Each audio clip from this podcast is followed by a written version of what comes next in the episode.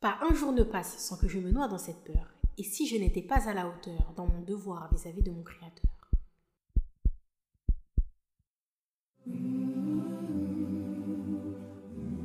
Assalamu alaikum wa rahmatullahi wa barakatuh. Que la paix, la miséricorde et les bénédictions d'Allah soient sur vous. Marhaba, bienvenue dans le podcast Opération Firdaus, le podcast pour la jeunesse musulmane qui sont à la recherche de l'excellence. Nous sommes deux sœurs en Allah et amies dans la vie de tous les jours. Notre objectif commun à travers ce podcast est d'inciter la communauté musulmane à la réflexion sur des sujets de notre quotidien, en se remettant tout simplement ou non en question pour arriver à la destination finale, le plus haut degré du paradis, le Firdaus. Que ce soit dans le domaine professionnel, familial, social, personnel ou spirituel, nous allons balayer tous les sujets en lien avec notre quotidien. Alors si vous êtes dans l'optique d'améliorer votre personne, votre pratique, d'exceller dans tout ce que vous entreprendrez vis-à-vis de notre magnifique et belle religion qui est l'islam, alors vous avez toqué à la bonne porte. On vous souhaite une agréable écoute, inshallah, en espérant que cela puisse vous profiter. Barakallahu fikum. Qu'Allah vous couvre de sa bénédiction.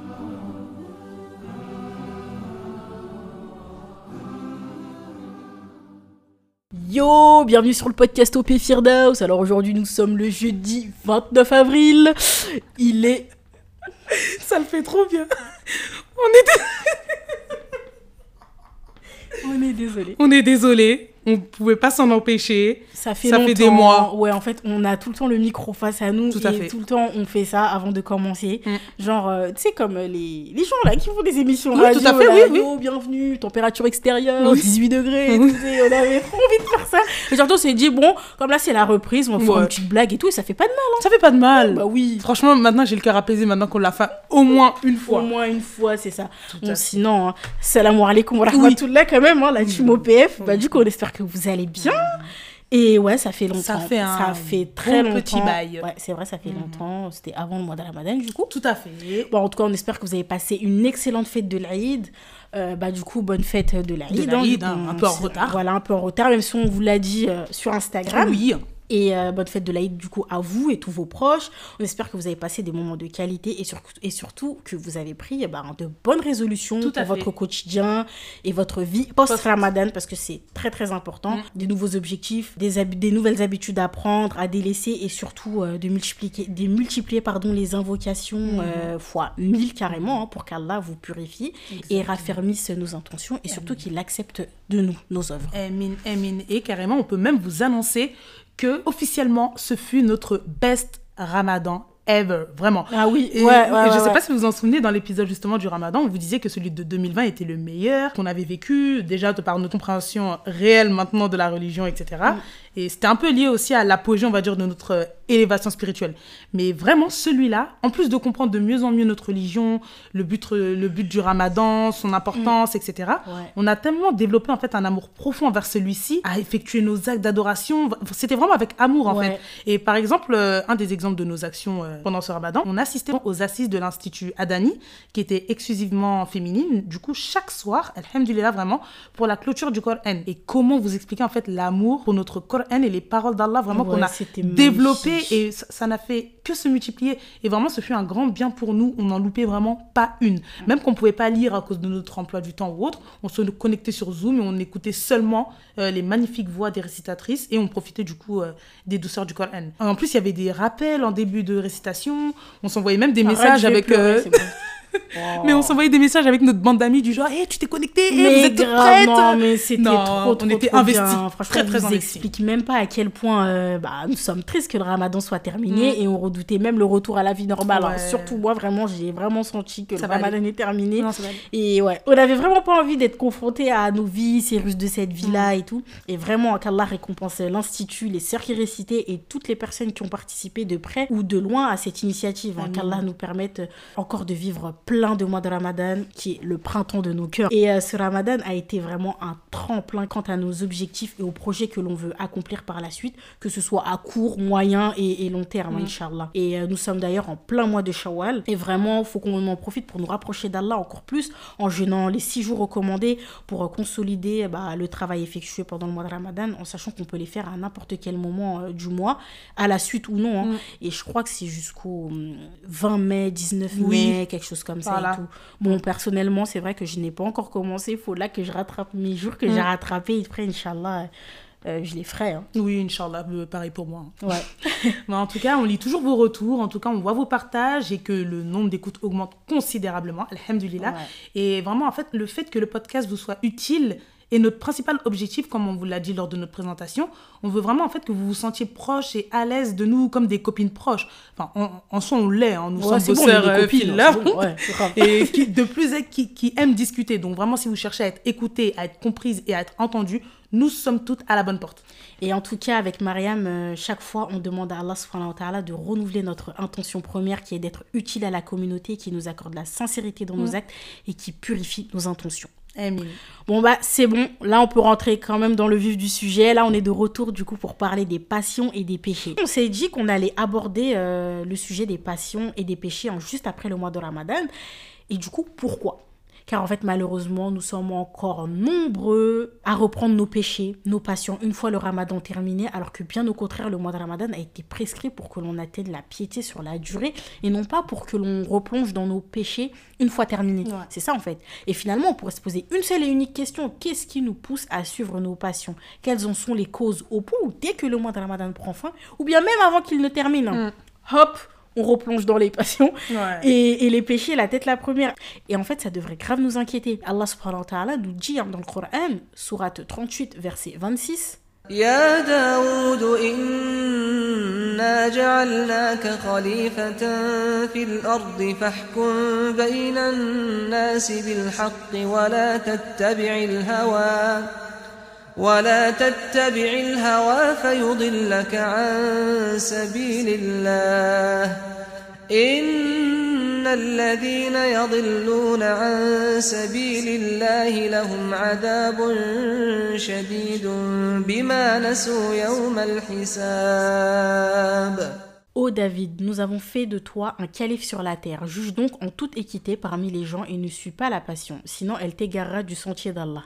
Car ceux qui s'égarent du sentier d'Allah auront un dur châtiment pour avoir oublié le jour des comptes. On voit par ce verset en fait qu'Allah nous met en garde contre le suivi des passions. Et ce verset n'est pas isolé en fait. À plusieurs reprises dans son noble Coran, le suivi des passions est abordé. Et en réalité, celle-ci nous égare du sentier d'Allah. On devra rendre des comptes à Allah le jour de la résurrection, le fameux jour des regrets. En fait, est-ce qu'on se rend compte que ce jour-là, il va être terrible, mais est-ce qu'on se rend compte que les passions, en fait, elles ne vont pas nous sauver? Aucunement. C'est surtout cette question, en fait, qu'il faut se poser. Du coup, qu'Allah nous en préserve. Et c'est un sujet très important qui nécessite d'être abordé en profondeur. Et justement, dans cet épisode, on verra euh, ensemble ce que l'on peut entendre par péché et passion. On verra également les causes qui nous poussent à suivre les passions et les conséquences, du coup, et jusqu'où cela peut, peut nous mener. hein. Exactement, et on verra surtout que le plus important est la prise de conscience. Se rendre compte que l'on effectue des péchés et que l'on suit ses passions, puis pouvoir se remettre en question et revenir à Allah repentant. Mais tout d'abord, avant de commencer l'analyse de tout cela, contrairement aux autres fois, on va d'abord commencer par vous exposer deux témoignages percutants sur le sujet. Puis dans une seconde partie, on va aborder tous les points euh, qu'on vient de vous exposer, euh, Inch'Allah. Donc euh, on va laisser Khadija commencer à, Ouais, à là, y a narrer le premier témoignage. Ouais, Donc, allez, ce go. témoignage, c'est le rigole. témoignage. Mais ça va, je te dérange pas Non, pardon.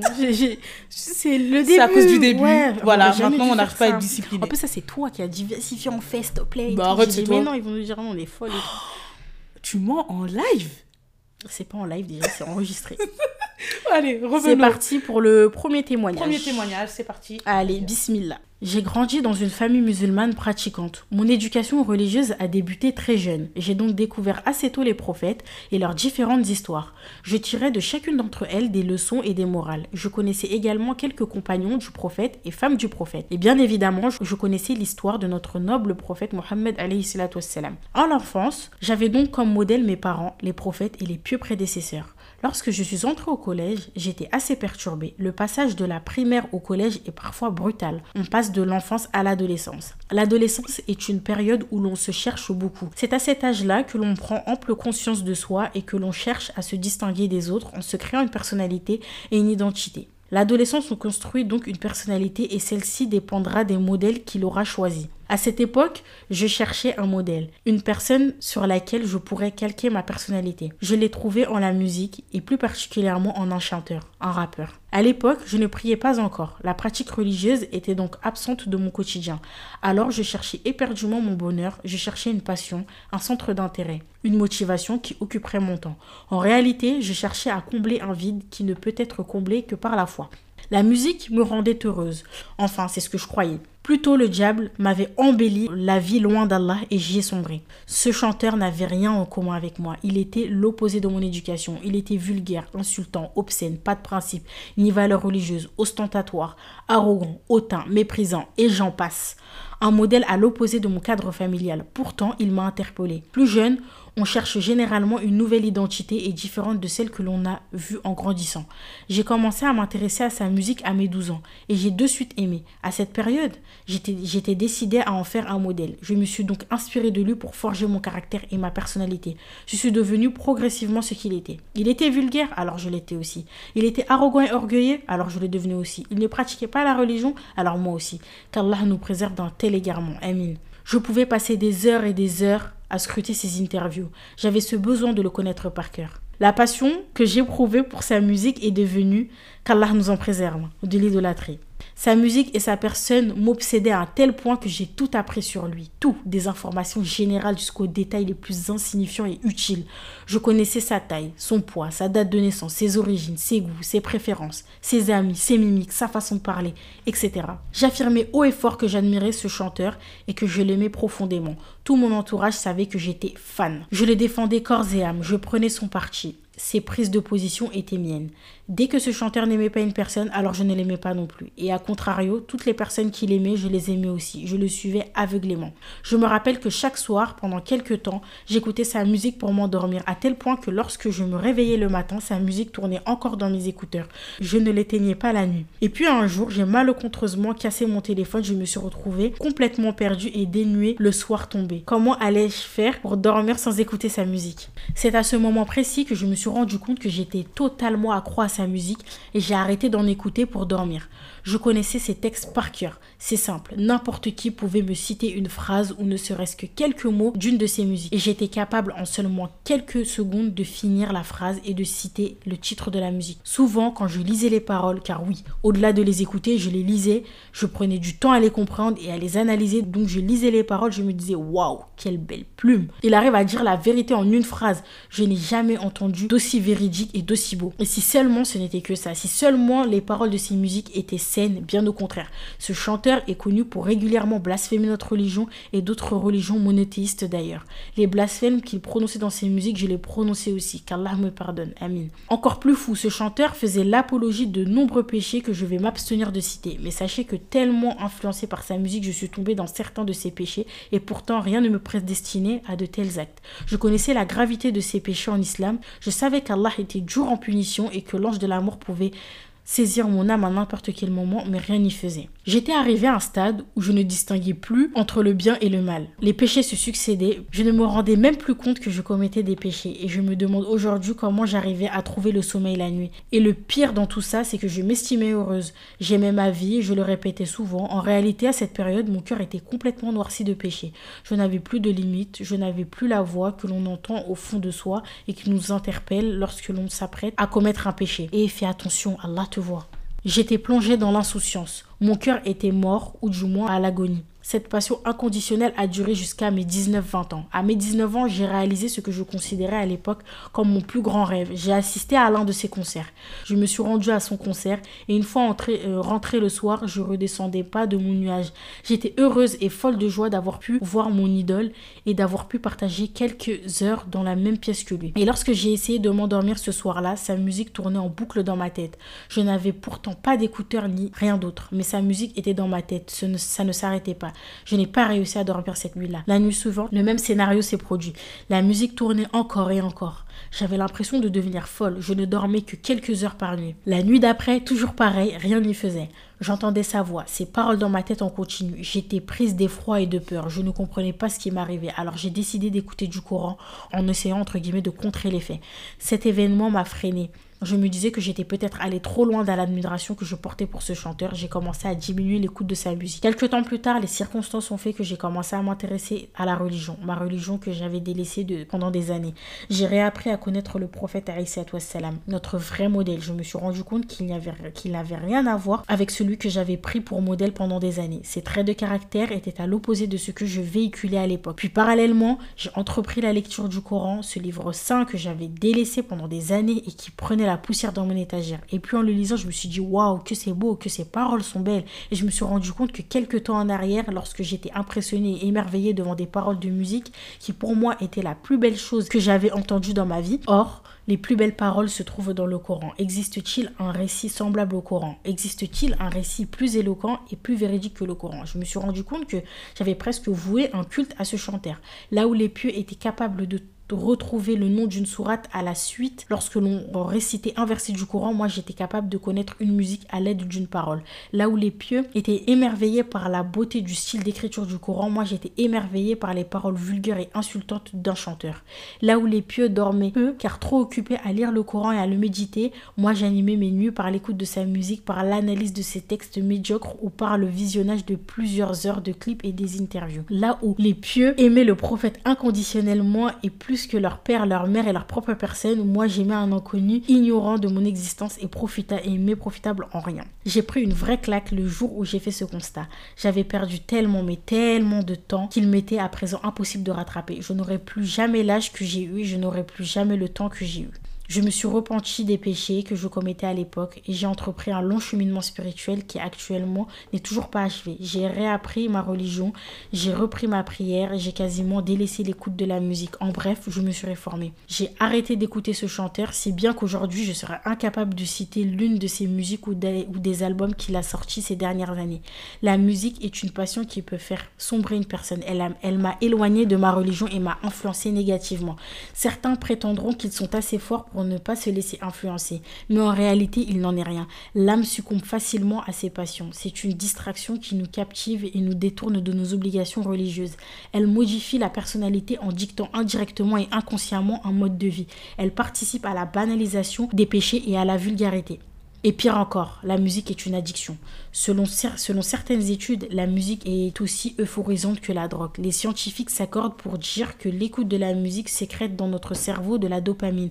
La dopamine est une substance libérée par notre cerveau à chaque fois que l'on éprouve du plaisir. À la longue, la musique devient une addiction. On développe une dépendance pour elle. Et c'est un fait avéré. En exemple, combien sont ceux qui parmi nous n'arrivent toujours pas à arrêter l'écoute de la musique malgré leurs efforts? Je terminerai mon témoignage par cette belle parole si véridique de l'imam Ibn al-Qayyim qui disait il y a deux amours qui ne peuvent pas cohabiter dans le même cœur, l'amour du Coran et l'amour de la musique. L'un chassera l'autre. Super beau témoignage. Ouais. Vraiment superbe.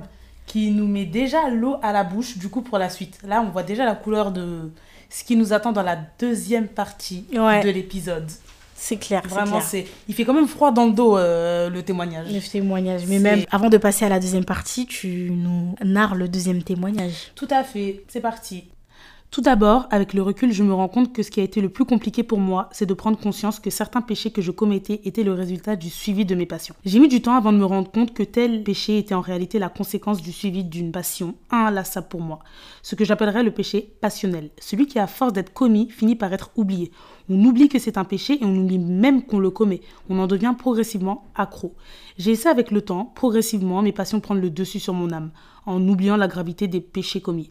Et pour vous donner un exemple, j'étais accro au vernis. Je ne voyais pas du tout en quoi c'était mal, vu qu'il n'y avait aucun rajout contrairement aux faux ongles.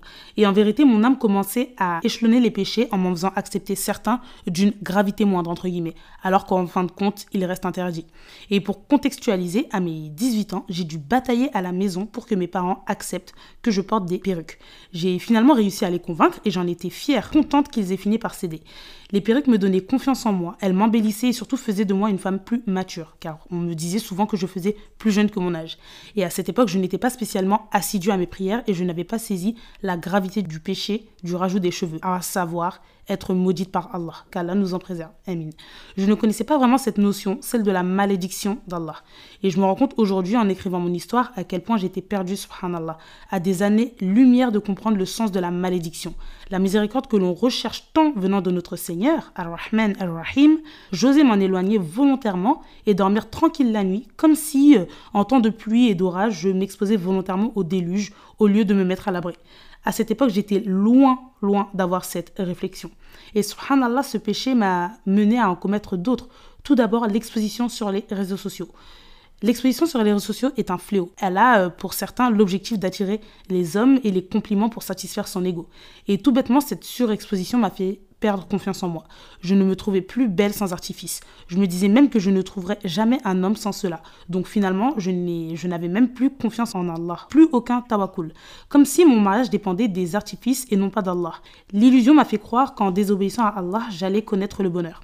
Forcément, après s'être exposé sur les réseaux sociaux et avoir reçu des compliments, on fait des rencontres, on discute, on échange et tout ça sans cadre religieux. Les portes vers la fornication sont grandes ouvertes.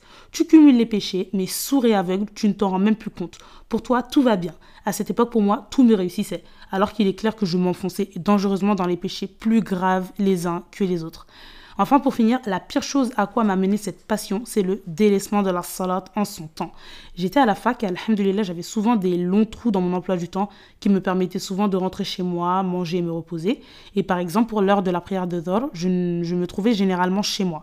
Mais par flemme de devoir décoller puis recoller ma perruque, par flemme de me démaquiller puis me remaquiller, je ne priais pas quand je rentrais à ma pause. Les artifices que je portais m'ont poussé à retarder délibérément ma salat et à la faire volontairement sortir de son temps. Et pour la bonne conscience, je me disais que je rattraperais en rentrant le soir et généralement en rentrant, malheureusement, la flemme perdurait. J'étais trop fatiguée pour rattraper toutes les prières de la journée. Voilà comment ces péchés m'ont poussé à délaisser ma prière. J'ai grandi dans une famille pratiquante, donc j'ai toujours une attache à la religion, aussi minime soit-elle, et j'ai donc commencé à avoir des remords et des regrets, alhamdoulilah, ce qui m'a permis de prendre conscience de la gravité des péchés que je commettais, dû en majeure partie au suivi aveugle de mes passions. Et depuis, alhamdoulilah, ma mentalité a évolué mon rapport aux réseaux sociaux et à l'exposition a considérablement diminué. J'ai délaissé le port des artifices pour porter le voile islamique et me couvrir. En fait, on ne réalise pas facilement l'ampleur qu'un péché a pu avoir comme impact sur notre vie. Si j'avais su, jamais je ne me serais lancé dedans. Je serais revenu en arrière et je n'aurais même pas tenté de convaincre mes parents. Qu'Allah me pardonne. Amin. Alhamdulillah, aujourd'hui je suis voilée et tout cela est derrière moi. Bien que jusqu'à aujourd'hui il m'est difficile de me détacher de mon ancienne image, que pendant une longue période tu as reposé toute ta confiance en toi sur une beauté éphémère et superficielle, la rupture est difficile. Mais sachez que délaisser un péché, une passion, ne sera jamais simple. C'est une bataille contre son nefs. Il ne faudra cesser d'invoquer, de se rappeler pourquoi et pour qui surtout on délaisse ses passions. Et vous verrez que petit à petit, avec patience et endurance, alhamdulillah, vous réussirez à arrêter et à même détester ses péchés.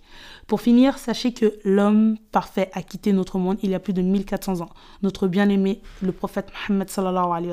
En d'autres termes, nous sommes tous des pécheurs et faibles face à nos passions. Vie est donc un combat contre notre nafs, notre âme, qui est incitatrice au mal, au péché, aux passions et surtout à la facilité. À nous de prouver à Allah que ce combat quotidien en vaut la peine pour lui et bien plus encore. Invoquons beaucoup car c'est en Allah que nous devons placer toute notre confiance et c'est lui seul qui peut nous venir en aide.